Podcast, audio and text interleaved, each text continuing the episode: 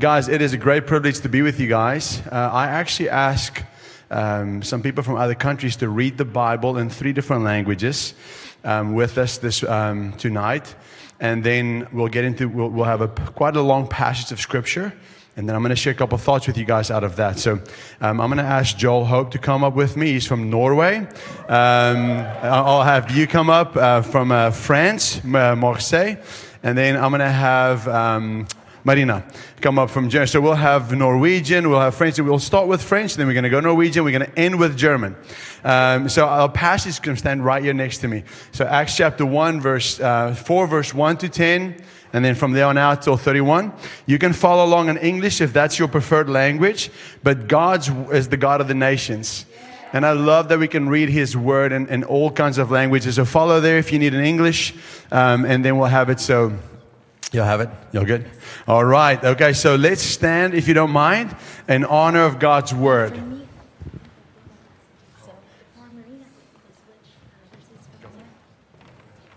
Um, ok, donc acte 4, euh, verset 1 à 10. Pierre et Jean sont en train de parler à la foule quand les prêtres, le chef des gardes du temple et les Sadduciens arrivent près d'eux.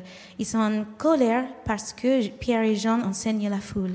Les deux apôtres annoncent que les morts peuvent revenir à la vie. En effet, ils disent Jésus se relevait de la mort. Ils arrêtent Pierre et Jean et ils les mettent en prison jusqu'au jour suivant, car c'est déjà le soir. Beaucoup de ceux qui ont entendu la parole de Dieu deviennent croyants. Ils ont à peu près 5000 personnes. Le jour suivant, les chefs religieux, les anciens et les maîtres de la loi se rassemblent à Jérusalem. Il y a Anne, le grand prêtre, Caïphe, Jean, Alexandre et tous ceux qui sont de la famille du grand prêtre. Ils font emmener Pierre et Jean devant eux et ils leur demandent, Vous avez guéri l'homme par quel pouvoir Vous avez fait cela au nom de qui? Alors Pierre, rempli de l'Esprit Saint, leur dit, Chef du peuple et ancien, nous avons fait de bien à un infirme et aujourd'hui on nous demande comment cet homme a été guéri. Vous tous et tout le peuple d'Israël, vous devrez savoir une chose, c'est par le nom de Jésus-Christ de Nazareth que cet homme est là devant vous en bonne santé. Ce Jésus-Christ, vous l'avez cloué sur une croix, mais Dieu l'a révélé de la mort. Han er den steinen som ble forkastet av dere bygningsmenn, men som har blitt en hjørnestein. Og det er ikke frelse i noen annen, for det finnes ikke noe annet navn under himmelen, gitt blant mennesker som vi kan bli frelst med. Men da de så Peters og Johannes' frimodighet og skjønte at de var ulærde lekmenn, undret de seg. Og de kjente igjennom at dette var sammen med Jesus. Og de da så mannen som var blitt helbredet, stå ved deres side, kunne de ikke si imot. De sendte dem da ut av rådsalen og begynte å samsrø seg og sa, Hva skal vi gjøre med disse menneskene? For det er klart for alle som bor i Jerusalem, er ett tydelig tegn er skjedd med dem. Det kan vi ikke nekte. For, det, for at dette ikke skal utbre seg enda mer blant folket, så la oss alvorlig true dem til å ikke tale til noe menneske i dette navnet. Så kalte, så kalte de ham inn igjen og forbød dem alle til å tale og lære Jesu navn. Men Peter og Johannes svarte dem, døm selv. De er rett i Guds øyne og lyder dere mer enn Gud. Sie aber drohten ihnen noch weiter und ließen sie frei, weil sie wegen des Volkes keinen Weg fanden, sie zu bestrafen. Denn alle priesen Gott über dem, was geschehen war. Der Mensch, an dem dieses Zeichen der Heilung geschehen war, war nämlich über 40 Jahre alt. Als sie aber freigelassen waren, kamen sie zu den Iren und verkündeten alles, was die obersten Priester und die Ältesten zu ihnen gesagt hatten. Und als sie es hörten, er, erhoben sie einmütig ihre Stimme zu Gott und sprachen, Herr, du bist der Gott, der den Himmel und die Erde und das Meer gemacht hat und alles, was darinnen ist. Du hast durch den Mund deines Knechtes David gesagt, warum toben die Heiden und ersinnen die Völker Nichtiges? Die Könige der Erde lehnen sich auf und die Fürsten versammeln sich miteinander gegen den Herrn und gegen seinen Gesalbten. Ja, wahrhaftig, gegen deinen heiligen Knecht Jesus, den du gesalbt hast, haben sich Herodes und Pontius Pilatus versammelt, zusammen mit den Heiden und, und dem Volk Israel, um zu tun, was deine Hand und dein Ratschluss zuvor bestimmt hatte, dass es geschehen sollte. Und jetzt, Herr, sieh ihre Drohungen an und verleihe deinen Knechten dein Wort mit aller Freimütigkeit zu reden, indem du deine Hand ausstreckst zur Heilung und das Zeichen und Wunder geschehen durch den Namen deines heiligen Knechtes Jesus. Und als sie gebetet hatten, er- erbebte die Stätte, wo sie versammelt waren. Und sie wurden alle mit heiligem Geist erfüllt und redeten das Wort Gottes mit Freimütigkeit. Let's pray. Father, thank you for your word. Your word, God, is given to us to instruct us, to encourage us, and to point us to you. I pray that tonight our, our eyes and our hearts will be set on you, Jesus, the author and the perfecter of our faith. And all God's people say, Amen. Thank you, guys. Joel, stay with me. All right, give them a hand. Thank you so much. All right, so you guys know the theme of this conference is miracles, right? Uh, miracle, is that the French? I'm trying, that was probably a bad try, but I was trying French a little bit. Uh, probably a wrong try. Um, miracles is the theme. That's the God that we serve. He's the God that works miracles. And next to me, I've got a friend of mine, Joel. Um, he's, from T- he's from Norway, but he lives in Texas. His family actually joined us all the way from Norway. So, um, special family. I asked Joel to fly just real quickly to, uh, to Berlin. Uh, you know, just he's a master's student in finance over there. I said, Joel, school's not that important. Come with us. Miracles are important. Uh, and ask him to share his testimony. So, Joel, go ahead, man. Tell us how, the miracle that God's done in your body. Okay, so yes, my name is Joel Hope, and I am a Norwegian uh, that have played football, like real European football, and uh, yeah, yeah, none of that American stuff. But uh, I and I, I studied. Um, so during my time as a soccer player, as they called it, I actually broke my back not once but twice. Uh, the first time I broke three bones in my back, and I actually managed to fight myself back and play one more season. But then it happened for the second time, and the doctors were real concerned that I might never be able to do anything physical again after my surgery. It was just to numb the pain. Uh, during this time period, I became uh, real familiar with ENC and like built something there. And I also like grow my relationship with God. Uh, one of these growth moments was when I attended the ENC uh, conference in North America, a conference just like this one. Um, and at one of the meetings, the preacher wanted to, to talk about um, and to pray about for the sick and injured. I did believe in God, but I found it so hard to believe that God could do a miracle in my back. That was just something I never experienced before. So I said, no, I'm not going up at all. But then I had this guy like pushing me up there, and I was like, okay, fine, I'll, I'll, I'll do it. Fine, I'll, I'll go up there. Um, so I go up, and then this doubt inside of me just become bigger and bigger. And then suddenly I remember in Scripture it says that trust in God and He will heal you. And at that point I was like, okay, wh- whatever. Like I'm, I'm giving up. Like I, I don't, I don't have any trust in God. So why, why am I up here? So I look around and I'm like looking at my seat, and then I see my friend, and I'm like, okay, I can't go back there. So I just, I just stand there. Um, and I look around, and to my left, I see this guy in a wheelchair, like crying and praying for his condition. Um, and I was like, okay, since I'm first up and I'm not going to pray for him, now for me, um, at least I at least can pray for him.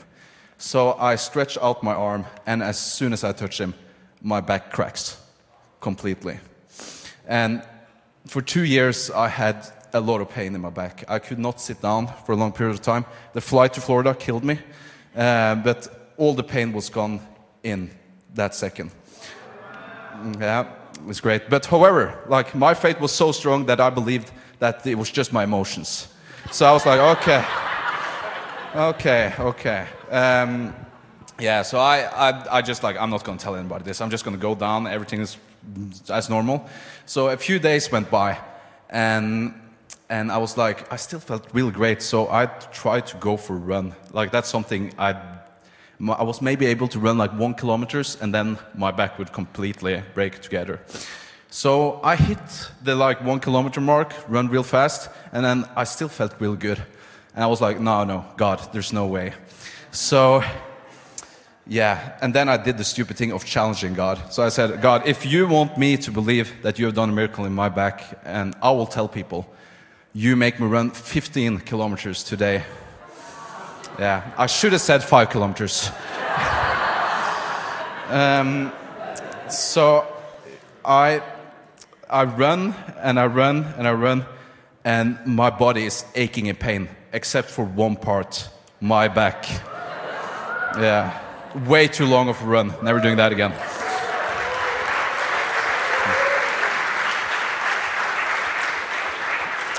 And then I have actually a scheduled meeting with the team doctor later that e like evening, pretty much, and I'm like very insecure about like what I'm going to say. Like, what can I say? Like, it's impossible what's going on right now. So, but I decided to just tell him. So I I say that like I run 15 kilometers, I feel great, I can do all these things, and and God hit my back, and he was like, what? um, so yeah, um, and then he said like, "Have you been drinking milk lately?" and I said, "No, no, no. Like in Texas, we only eat burger and fries, and you know this." So, so that's that's what I told him. And then he started to do all these different kind of tests on me, like everything, to try to find something wrong. But no matter how hard he tried, there was nothing wrong with my back at all that day. And the craziest thing was that my team doctor had results from when I was in top physical condition, and some of the test results were better that day than what they were. Yes, uh, the same day we canceled my surgery that I had this summer. Um, so, yeah, God healed my back, but He did not only heal me physically, He also healed my trust in God. Like, God is all powerful. There's nothing that can't be done like for God. Like He's all powerful, and it's so important to know. So yeah, I'm just very thankful for that, and I know that God is going to do miracles in all of y'all's life. Amazing. Thank you, Joel. That's amazing. Give it up for Joel.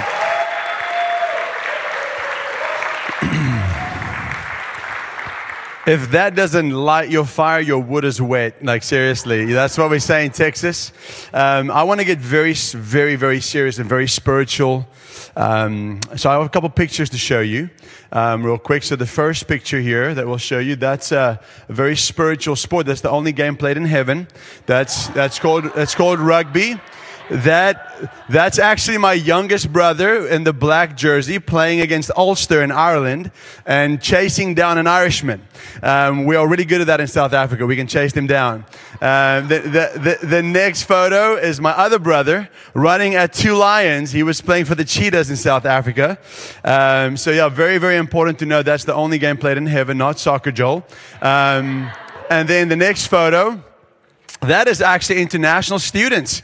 And now back in Texas with us, you'll see Joel in there. And then we have students from Belgium, Germany, Sweden, Dubai, Mexico. And that's only, and then New Zealand. There's one from New Zealand there, and there's a couple that is not present. So we love you guys, even in America. That's a big, it's a big passion for us. Every one of those people and those faces there for us is a clue that we need to go back to their nation and help them plant a campus ministry, an ENC where God sent them from. Most of them are going to go pursue their masters. They, most of them are athletes playing basketball or golf or um, uh, tennis um, there. So, and, and then, you know, Joel plays soccer. Um, so anyway, next photo. That is some of our baseball players that right when they get saved in college, we tell them you need to reach back into the high schools and go share your testimony with the next generation. Every generation needs to value the generation behind them. So here we have Marshall Wales, who's a baseball player, uh, sharing his testimony with about 50 baseball players at a high school. Uh, the entire baseball team gave their life to the Lord when they heard these testimonies.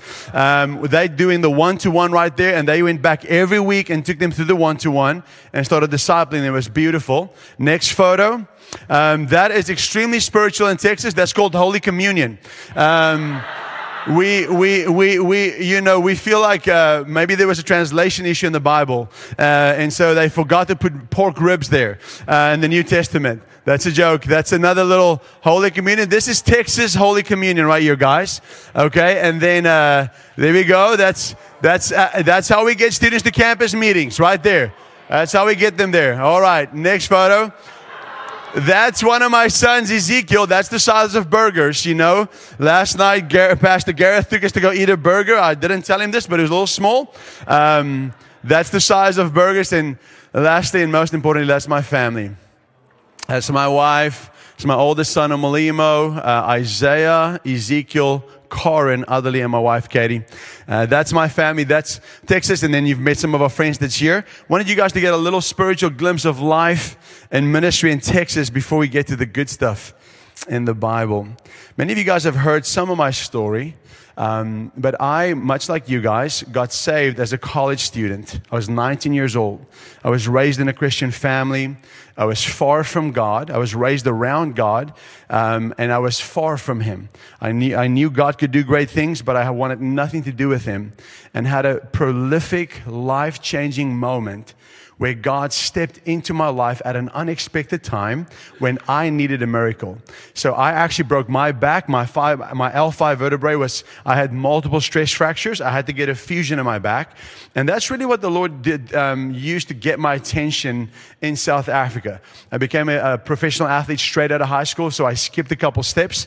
Um, I found early success in life. And the moment all my dreams became a reality, I realized that none of it was able to satisfy the deepest longing of my soul. I thought if I was famous, I thought if I had money, I thought if I dated the right person, if I drove the right car, if I lived in the right neighborhood, if I had a certain amount of freedoms, I would feel extremely satisfied, content, and happy. And how many of you guys know that just doesn't come with those things? I was actually laying on the beach the first time I got a big phone call after a big camp in South Africa, the Springboks is a really big deal. It's our national team. I was 19 years old, went to camp, and Paul True, the coach at the time, called me, said, Ernie, you made the team. Uh, get your passport ready. You're going to go play with us. Welcome to the team. And I remember on this phone call, waiting for happiness to come. I just, I was just sitting there. I'm, I'm listening to waves in, in uh, the, the Gordons Bay, South Africa, on the beach. And I'm just sitting there waiting for happiness to hit my soul and flood me. And like, I made it. And the only thing that visited me was existential despair. The, the understanding that anything material is unable to satisfy my soul. My soul was made for God alone. My soul was made for God alone. Rugby was not enough to capture my heart. Girls was not enough to capture my heart. Money was not enough to capture my heart and satisfy it. Only God is enough to capture the heart of a person and satisfy it. And in this moment, I laid there on the beach. I looked up at the stars and I thought to myself, how in the world am I going to find happiness? How in the world am I going to find satisfaction? Where can I look? Where can I go? And it's at that time where God sent a friend on my team to me to tell me about Jesus and invite me to an ENC meeting at the, on the third floor in the University of Stellenbosch. We call it the Neelsie. And I walked in that night, and that night I met Jesus. And I met the one I've been missing in my life. I had knowledge about him, but I didn't know him. I've heard about him, I've read about him, but that night I came to know the Lord as my personal Lord and my Savior. As the promises and the truth about him became real for me that night. And here's the first thought I want to share with you. In Acts chapter 4, verse 4, here's what it said By many of those who heard the word believed. Many of those who heard the word believed. And the number came to about 5,000. Here's what I want to charge your generation with. As you have heard the word of God and you've believed it, and you've been transformed by it. You've been captured by the love of Christ. The power of the gospel is working in your life. As that's happened and taken root inside of you, you too need to let others know because what precedes believing is hearing the gospel. No one believes in God without hearing about God first. God started sending people my way. He started sending people my way. He started sending people my way. And you know what? When you are in the top tier, so to speak, the top 1% of society, you may be famous or you may be like someone that has a lot of uh, um, um, um, um clout, uh, C A C L O U T, clout. You guys know, I don't know if you use that word here. Like someone that kind of has a little clout. You, you seem intimidating, but someone had the courage to come to me and say, Ernie, you need Jesus. Ernie, you need Jesus. I remember meeting people in ministry that would never say anything. They were just happy to be around me. I remember people coming to me asking for my autograph not knowing that I was looking for something because the autograph they wanted came from an empty soul. I needed someone with courage. I needed someone that's willing to come and push through the social uh, construct, the social status, uh, uh, the, uh, what do you call it, the um, mesh, the social, the social uh, boundaries, and say, "I don't care about your reputation. You need Jesus, Ernie." And a friend did that and when I heard, I finally believed. And here's something that's true the average person needs to hear the gospel at least 7.6 times, very convincingly, before they believe in Jesus. In other words, if you have a friend that you're trying to reach and you say, Man, I told them about Jesus, they laughed me off. Good, that's number one. That's the first one. All right, well, great. Hey, I'm going to talk to you again next week. Let's go for breakfast. Let's go eat a croissant. Let's go eat a pizza. I don't know what they eat. Let's go eat a, a, a bratwurst or something. We're going to talk about Jesus and you share the gospel. You share the gospel. You share the gospel. You persevere in sharing the gospel. You press into their life, share the gospel. And finally, their heart open up. It takes time for people to hear and believe. And it takes courage. So the, the context of this chapter, maybe you, you, you probably didn't understand much of what was read. It just sounded beautiful. Acts chapter 4 is four chapters into Luke's account of the church. If you go back to the first chapter, they, they call Luke's um, account. Um, it was written for, it's, it's like a thesis, it's a geographical expansion of the church. So many people read the book of Acts thinking it's going to tell you how to build a church. It's probably not the right approach. It actually tells you how Jesus said that he would give the Spirit to his people, to his disciples. And once that happened, there will be an expansion. So in the first chapter, we have what we call a thesis statement. How many of you guys are working on one right now? Uh, okay, and, and is working on your dissertation, right? And you have to defend. So you, you give this clue, hey, this is what I'm about to defend. So Luke, who's a physician, a smart guy, he was extremely smart, very recognized as a historian by official secular historians, referred to all the time. He said in Acts chapter 1, verse 8, that listen, you've got to wait. He's quoting Jesus, you have to wait in Jerusalem for the power or the gift that comes from the Father. And when you receive this power, you'll be clothed with power from on high, and then you'll become my witnesses. And you'll become my witnesses in Judea, in Jerusalem, Judea, Samaria, and to the ends of the earth. So Luke said that in chapter one. Chapter two, we had Pentecost. The Spirit of God came down, filled the entire room. People heard the gospel in their own language. It's the reversal of Babylon in Genesis. I don't want to get way too technical with you guys, but in this moment, God's reversing. Jesus is reversing the curse of what happened in Genesis. And he's now coming and bringing nations together and then sending them out again with the knowledge of Christ. And then in chapter three, Peter and John, who we now read about in chapter four, is just going to the synagogue, a place of worship and prayer at the hour of prayer. They just go in. So spiritual disciplines was a part of the apostles' life. You never get too spiritual to be spiritually disciplined. So they go and they go pray at the hour of prayer. And as they walk in, they see a guy that's been sitting there for approximately 35 years, most likely, and he's lame. So people that's lame, that's truly lame, they have no muscle structure. So they, they, it's only skin and bones. They don't have the strength to stand up. It's called muscle atrophy, right? If someone can't work out, your muscles basically disappear, it evaporates. And so he sits there and asks for money. He's is lame. He cannot walk. And Peter and John uh, is just on their way to go pray. They're not trying to do a miracle. They're not saying, Lord, I want to do a miracle. They're just pursuing Jesus. They're just pursuing God. That's what we do. We're not waking up saying, Lord, I want to see a miracle today. We say, Lord, I want to see you today. I want to walk with you today because wherever Jesus goes, there will be miracles. He is the miracle worker.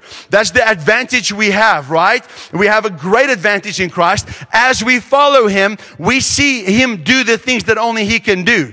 So the key is not seeking the signs or the miracles or the wonders. The key is to follow Jesus. Peter and John following Jesus, going to pray, going to be strengthened in the Lord with other believers in community. And they see him and he says, Hey, give me some money, please. Very, very normal thing to ask. And he's been there for a while. He's known by the community. And Peter just says he responds differently. Maybe not the first time Peter and John seen this guy. He says, Silver and gold I have not, but what I do have, I give to you. Stand up in the name of Jesus. And this guy stands up. He gets miraculously healed. So imagine no muscles. He, this, this is a medical miracle. If there was actually Luke, who's a physician, wouldn't put this in if he doubted the veracity of this, the truthfulness of this, because here's the reality. He understands the dynamics. He's a smart guy. He says, This is a verified miracle. He chose to put that miracle in this book. And he stands up and then he walks into the synagogue. And then all the people there's like, whoa, whoa, whoa, whoa. Isn't this the guy that's been sitting here that we all has been lame for more than 30 years? And in this moment, you can imagine there's an eruption. This, this, things are now changing. Things are shifting. The atmosphere is changing. People are saying, what is going on? And so all of a sudden, they say, what happened here? And Peter and John, and John points to Jesus and people get saved. And they say about 5,000 people. Now, if any church loses about 5,000 people, there's problems in that city. That means budget cuts. Uh, that means we don't have enough money to pay salaries. That means like this is this is getting the attention. And here's what's interesting. If you go back to the first verse, it says, as they were speaking to the people, the priests and the captain of the temple and the Sadducees came upon them, greatly annoyed. You would be really annoyed if you just lost a few thousand people from your church. This is, this is a serious moment. There's tension in the air. This is, and Peter and John was not trying to create tension. They were just following Jesus. When we follow Christ, it brings tension into our life. How many of you guys, when you get saved, you go home and you tell your family, and it's not a really good response? You tell your friends, or maybe a person you were dating, man, I'm going to follow Jesus, and, and it actually annoys them. It's, it's not received well. They were greatly annoyed because they were teaching the people and proclaiming the resurrection from the dead. What was Peter and John doing? Oh, we miracle workers. They didn't start a miracle ministry that day. They didn't start an international healing crusade. They said, hey, this, this man was healed by Jesus. Jesus was raised from the dead. They pointed instantly to redemption, to the gospel. And these, no, no, no, think about this. These people are the same people that crucified Christ. So now Peter and John is standing in front of very powerful people. Have you ever been intimidated by somebody? Like really intimidated? I remember I, I, I, went, the last team I ever played for in Johannesburg, it's called the Falcons. Not a very big franchise. My rugby career was going down fast. I was losing altitude real quick, didn't want to play anymore, had a lot of injuries, was trying to look for a good way out. And I'm with this team for about a week. And all of a sudden, the team starts making very crude and crass jokes about females, which is very common in rugby and the guys that's married are making and saying things that's just completely inappropriate. Our physiotherapist, she's female. There's other people on our coaching staff that's female. The CEO is standing there. The coaching staff is standing there. The doctor, the medical staff, and everyone. And I'm observing this moment and it just escalates in its vileness. Have you ever been in a situation like this? You're like, this is not, this is not. And at some point, you're like, I can't stand the vileness anymore. It's getting so bad and I heard the Holy Spirit say, You need to stand up and say something. I said, Lord, this is not a very good time. it's not the right moment, Lord. I've only been in this team a week. I'm not playing the best rugby right now. I'm not the star of the team. This is not a good time. And the Lord said, Ernie, I need you to stand up and say something. So I stand up and everyone is being stretched down by the medical team. And I said, listen, guys, for those of you that don't know me, my name is Ernie Kruger. um, Neo on the team. I'm curious if you guys know that these women that you guys were joking about in that way, uh, if you know that they were made in the image of God and that they actually belong to the Lord, even though they may not serve Him or know God, they still are His actual property. He's the author of their life. And if you do not give your life to Jesus and repent of what you said and what you are planning to do and what you have done, you will go to hell forever.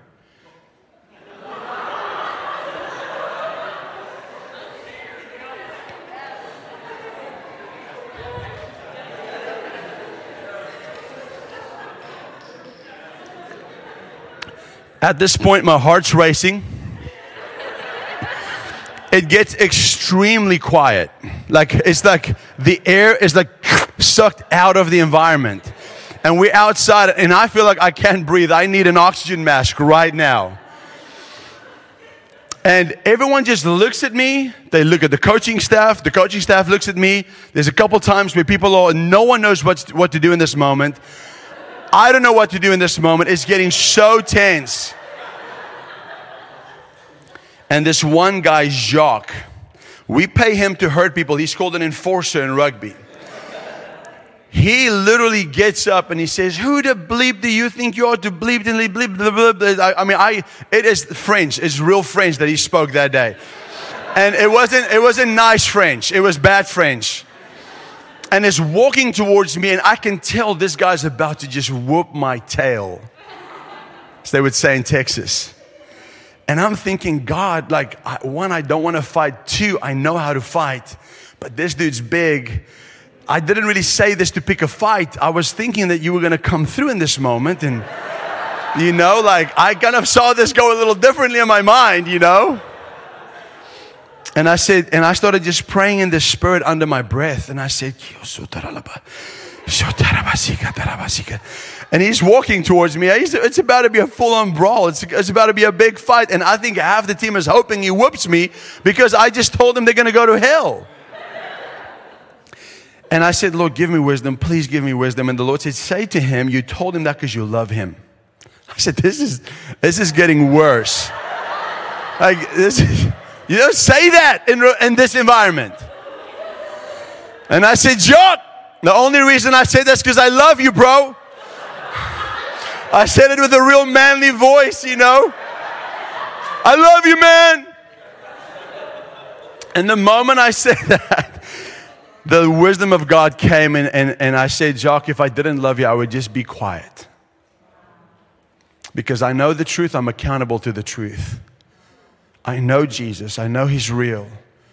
I know He died and was resurrected, and I know judgment's coming, and it's my duty to tell you that you need to repent. I'm not judging you, I, am loving you in this moment. And He stopped. He said, You know what? I respect that. And then the coach steps in. He says, You know what? Guys, Ernie is right. We shouldn't speak like that in this team we should honor women in this team. And we should consider God in this team. You know, my career ended there. Uh, literally, like, there was my last team I ever played for. It was the worst season I ever had. But revival broke out on that team. Yeah, the most fruit ever happened on that team that I've ever played for. And the coach after this moment, the assistant coach walks into my Bible study, my players' Bible study one day before practice, and everyone is a little awkward when he walks in. We don't quite know how to respond. And he sits down and he looks at me in front of everybody. He says, I want what you have. How do I get it? And I'm like, okay. So I said, Coach, do you believe that Jesus Christ is the Son of God? That he was born for your sins and paid the price for your sins? He says, Yes. I said, You believe that he died and was raised again from the dead? He said, Yes. I said, Have you been baptized with, with water? He said, No. I said, Have you been filled with the Holy Spirit? He says, No. I said, Do you have a church that you go to that people disciple you and help you grow? He says, No. I said, That's all I got. If you do those things, you'll, you'll have everything I have. He said, Great. He got up and he walked out. it's true story. I was like, Well, okay, that was odd. So I quit this team, and my wife and I started doing full time ministry, and we started becoming missionaries. And he calls me a couple months later, and I honestly thought he's calling me to tell me how disappointed he was that I didn't play better because I was one of the highest paid players and I played the worst on the team. And he says, Ernie, I just want to thank you. I said, Coach, what's going on? What do you mean you want to thank me for? He said, Ernie, that moment you had with the team started something in our team. He said, now about half the team has given their life to the Lord, have been baptized or being filled with the Holy Spirit. We have a massive team Bible study. Coaches are now getting saved. The fitness and conditioning coach, I actually baptized him in my pool. He said, and the atmosphere is completely shifted just because that day you stood up and said something. You had courage to stand up and say something. Many heard and then believed.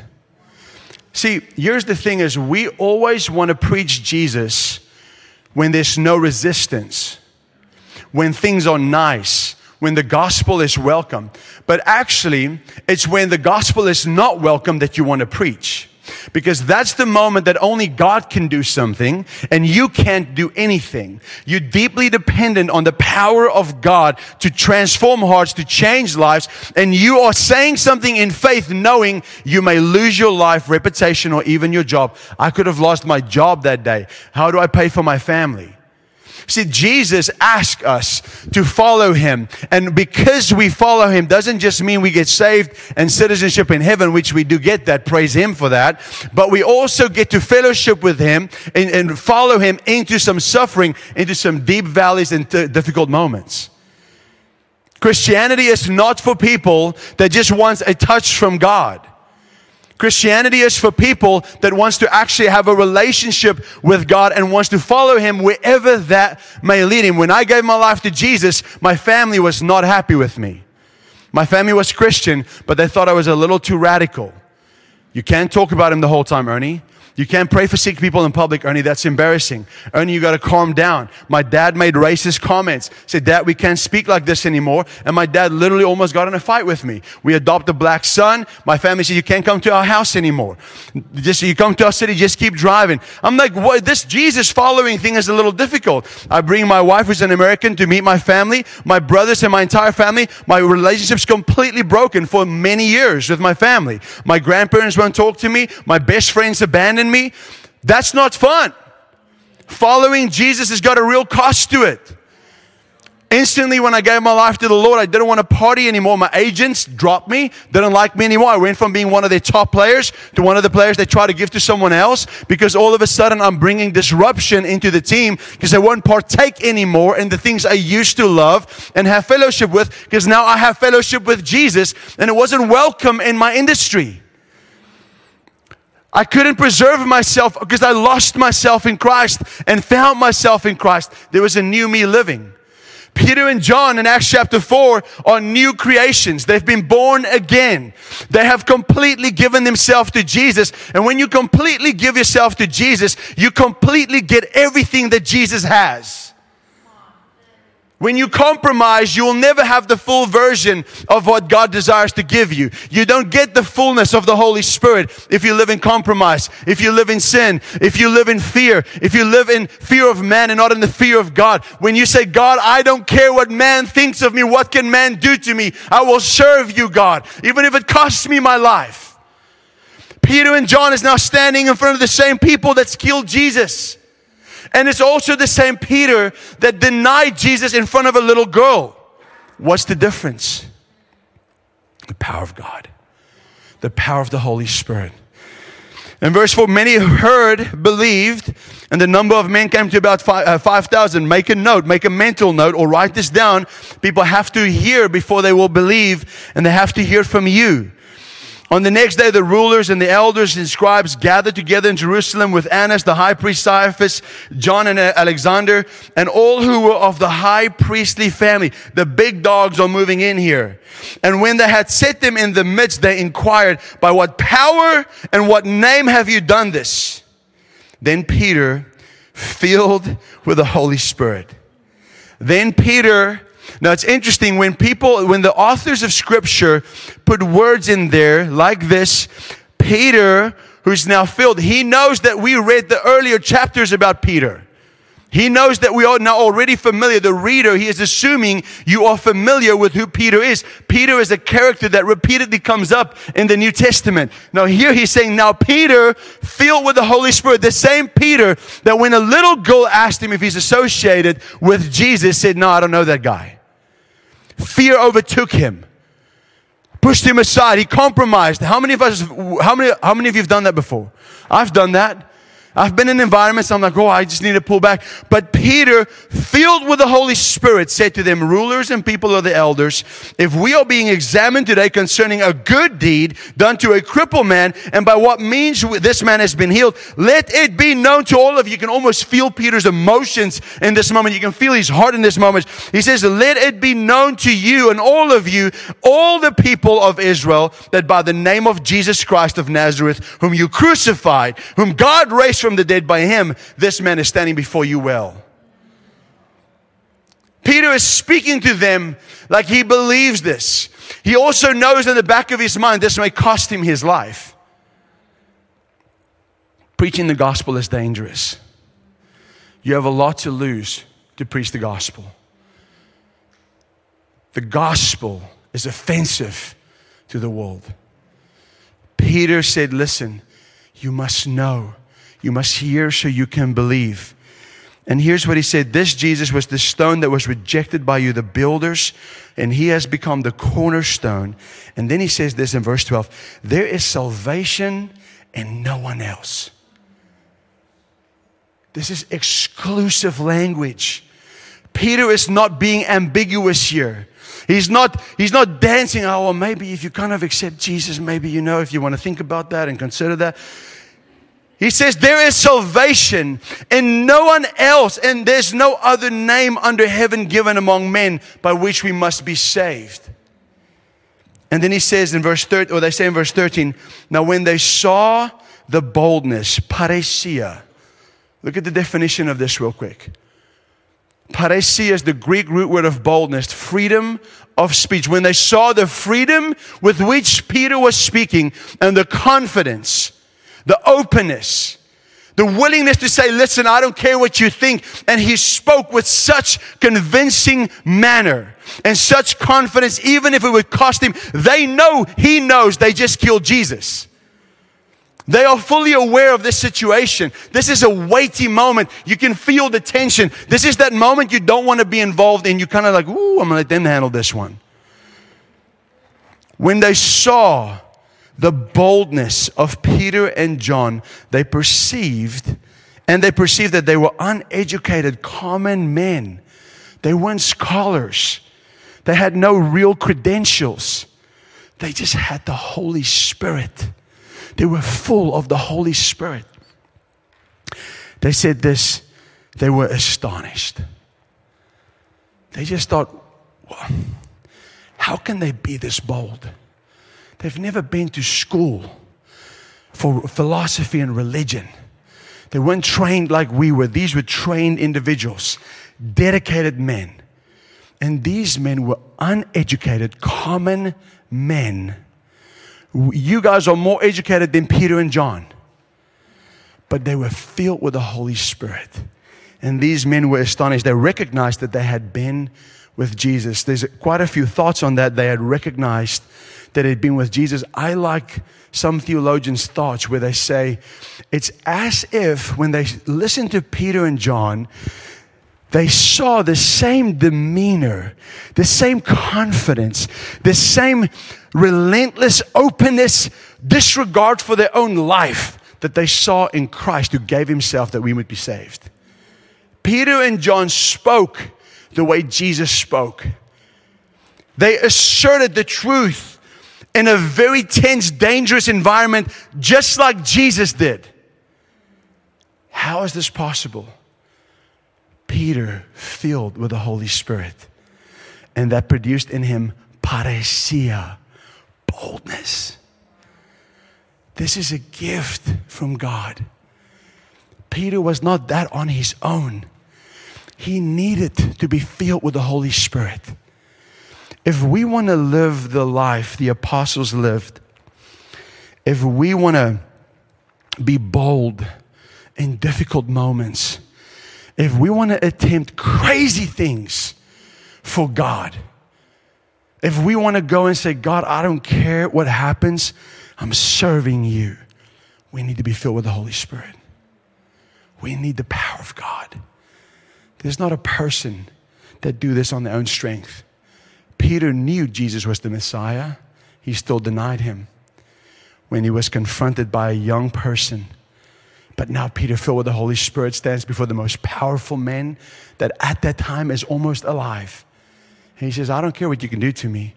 Jesus Christ is the only name under heaven given by which man can be saved. And there is no salvation in anyone else. And you need to repent and believe. They beat Peter and John and they threatened, they said, Do you not do not speak in this name again? What did Peter and John do the moment they were released after being beaten? What did they do? They went back to their church. They went back to their spiritual family. They said, Lord, give us even more boldness. Give us even more parousia. Lord, let us speak even more openly about Jesus. Lord, let us have even more of a disregard for our own life because my life doesn't matter. It's your name that matters. And they prayed, and then the place that they were in together was shaken. It was powerful. And they continued to speak the word with all parousia, boldness. Let's stand together for a moment. Worship team, you guys want to join me up here? For the next seven hours, we're going to really seek the Lord.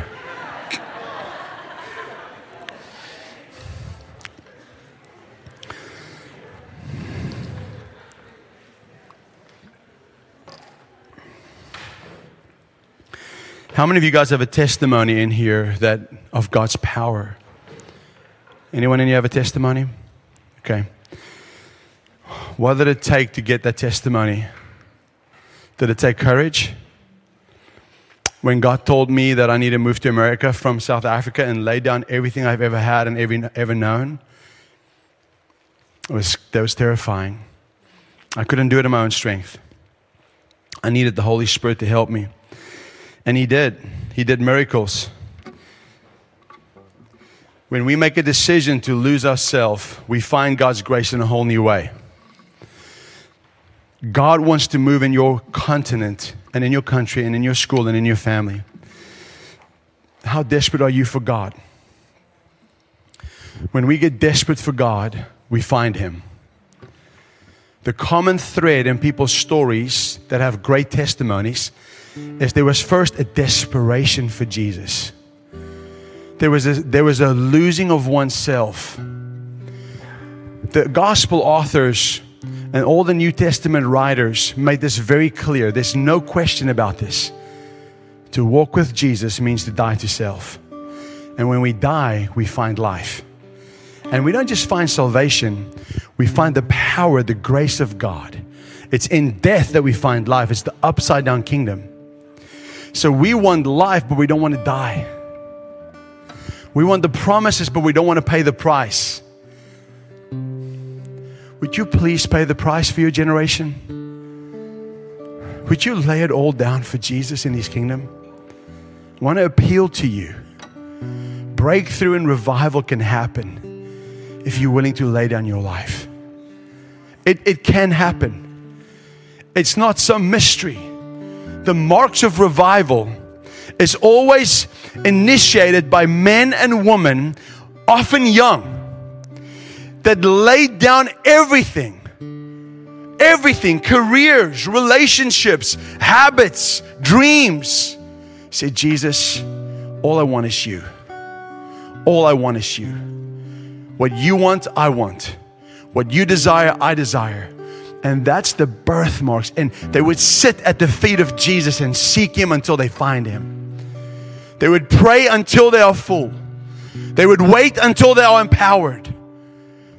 And then the marks of the gospel, the power of Jesus, the parousia, the boldness and the movement, the energy, the dynamic, the dunamis, the power of God starts moving through these people, these individuals that no one ever thought it would come through. Revival doesn't come through people in the top sector of society, it comes through people like us that's willing to die so we can bring life to those around us. Would you please die for your generation? Would you lay it all down? Say, Jesus, I want you to use me. Pastor Wolfie asked this earlier. Who wants to lay down their life to go serve other people? Would you please do that? God wants to move in the nations. God doesn't have a lack of desire or commitment. He just needs a people that wants to commit to what He already committed to. And He will fill you, and He will empower you. You will find grace. We find grace when we step over into the impossible. Lord, this is going to be either stupid or amazing. Becoming a missionary, leaving a degree, a career with a big with a big pay a salary paycheck waiting, a lot of benefits, leaving nations, leaving families. It's crazy. But it's on the other side of that decision where we find grace. God wants to pour His grace over you. Would you guys, if you say, I'm laying it all down in front of Jesus, I'm serious, but please don't come saying I'm considering that. I'm serious. The Lord is wanting to fill you with His grace. Say, God, I lay it all down at your feet. There's no one worthy of me, no one that deserves my life but you. You gave your life, so I give mine. I give it to you. Not just for salvation, I give it to you for your purpose, for your glory, for your name. Send me where you want me to want to send me. Take me where you want to take me. Do with me what you want to do with me. I'm willing to pay the price. If that's you, just come stand right up here. I want to pray with you for a moment. I'm, I'm the one. I'm going. Whatever He wants, I want that. I want all of Him. I don't want some of Jesus. I want all of Jesus. I want every promise to come true in my life. I want every promise to come true in my generation. I remember looking at my family. I remember looking at my friends and I started weeping. I said, God, they need you. God, they need you, and they're not even asking for God. Would you ask God to touch people that's not even praying or not even interested? Would you let God send you to them? On His behalf as His hands and His feet say, God, I don't care what they think about me. I'll be a fool for your name. I'll do stupid stuff for your glory. I want you, Father. When you live this way, you see God move in a way that only God can move. It's not about ego, it's not about personality, it's not about history, it's not about where you come from, not about your currency, it's not about your social status. It's all about are you willing to die so He may live through you? This is the promise of God. Lord, I thank you right now. Put your hands up to the Lord. Lord, I thank you for everybody that's saying, Lord, I want all of you. Father, fill them with your power. Fill them with your might in Jesus' name. Lord, as they empty themselves, would they become full of you, Father?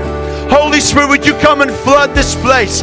Flood our hearts, flood our minds, flood our nations, God. Lord, flood our minds with your truth, flood our hearts with your love. Put your power in our hands to heal the sick and raise the dead and preach the gospel. Lord, may the word come forth out of our mouth like a sword and divide between lies and truth, bone and marrow, Father God. Lord, may healing come where we go. May everywhere the sole of our foot treads upon be given to us as we walk in the power, as we are clothed in the power of the Holy Spirit. Oh, Lord, we need you. Lord, Europe needs you. Lord, the nations need you. Lord, our families need you. Our universities need you, God. Hallelujah. Cry out to the Lord right there. Cry out to God. Cry out to God. Let the burden of the Lord come upon you for your nation and your school and your friends and your family. Hallelujah. Press in, seek in. Come on. Lord, we want you, Jesus. God, we desire your kingdom. May your kingdom come and your will be done on earth as it is in heaven. Oh, Father, we want you. Oh, pray if you have the spiritual language, pray in that language. Cry out to the Lord.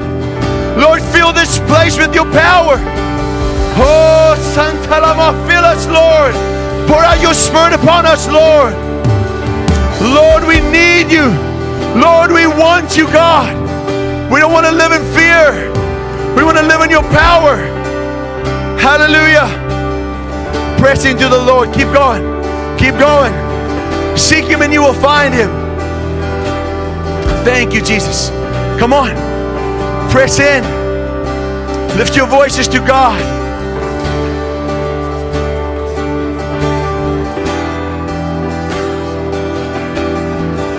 Come on, let's go. Let's seek and just press into the Lord.